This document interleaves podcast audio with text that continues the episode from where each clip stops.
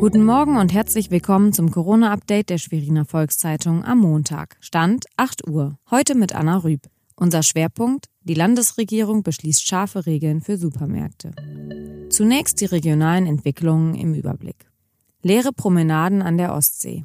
Die Menschen in Mecklenburg-Vorpommern haben sich nach Einschätzung der Polizei am ersten offiziellen Osterferientag weitgehend an die Kontaktbeschränkungen gehalten. Trotz des meist strahlenden Frühlingswetters waren an allen Stränden kaum Fußgänger zu sehen. Auf Rügen setzte die Feuerwehr eine Drohne ein, die mithilfe einer Wärmebildkamera Grillpartys erkennen sollte.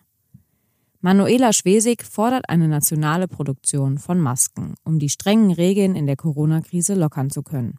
Wir werden mit mehr Masken arbeiten müssen, auch im alltäglichen Leben. Und deshalb ist meine Forderung, dass wir jetzt wirklich nationale Produktion brauchen, sagte Mecklenburg-Vorpommerns Ministerpräsidentin in der ARD.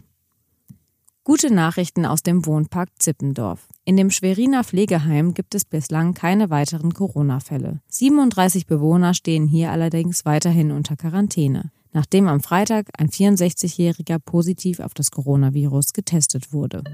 Die Landesregierung hat einheitliche Regelungen für Supermärkte beschlossen. Märkte, die sich nicht daran halten, müssen schließen. Alle Betriebe müssen nun dafür sorgen, dass zwischen ihren Kunden ein Abstand von zwei Metern eingehalten wird. Besonders in großen Märkten darf sich nur ein Kunde pro 10 Quadratmeter Verkaufsfläche aufhalten. Dadurch werden Kontrollen am Eingang und Zugangsbeschränkungen zur Pflicht. Außerdem sind die Geschäfte aufgefordert, verstärkt zu reinigen und zu desinfizieren. Durch die Lautsprecher oder gut sichtbare Aushänge müssen die Kunden regelmäßig zu den Abstandsregeln und den Schutzmaßnahmen informiert werden. Verstoßen Kunden gegen diese Regeln, muss der Markt umgehend ein Hausverbot aussprechen.